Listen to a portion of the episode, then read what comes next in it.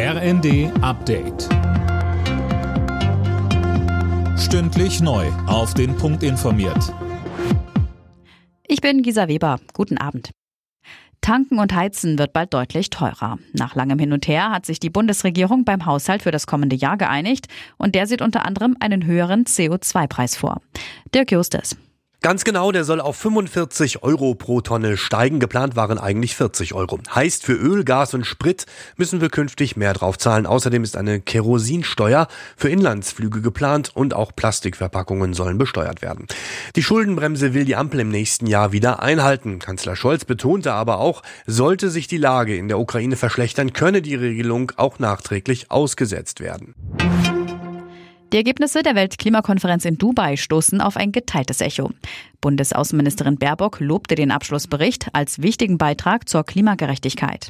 Regierungen und Unternehmen in aller Welt wüssten nun, dass sich Investitionen in Kohle oder auch Öl nicht mehr rechnen. Susanne Scherbart vom BUND geht das nicht weit genug. Wir haben zwar gesehen, dass wir uns von den fossilen Brennstoffen im Energiesystem abwenden können, also es wird von einer Abkehr gesprochen, aber wir haben es nicht geschafft, uns zu einem wirklichen Ausstieg und äh, schon gar nicht zu einem gerechten Ausstieg aus den fossilen Energien zu einigen. Deutschland soll als Standort für die Pharmaindustrie attraktiver werden. Das Bundeskabinett hat heute einen entsprechenden Aktionsplan verabschiedet. So soll etwa der Aufbau neuer Produktionsstätten stärker gefördert und die Entwicklung von knappen Medikamenten unterstützt werden. In den USA soll der Leitzins erst im neuen Jahr gesenkt werden. Das hat die US-Notenbank Fed entschieden. Geplant sei eine Senkung bis Ende 2024 in mehreren Schritten bis auf 4,6 Prozent. Damit bleiben Kredite in den USA erst einmal weiter teuer.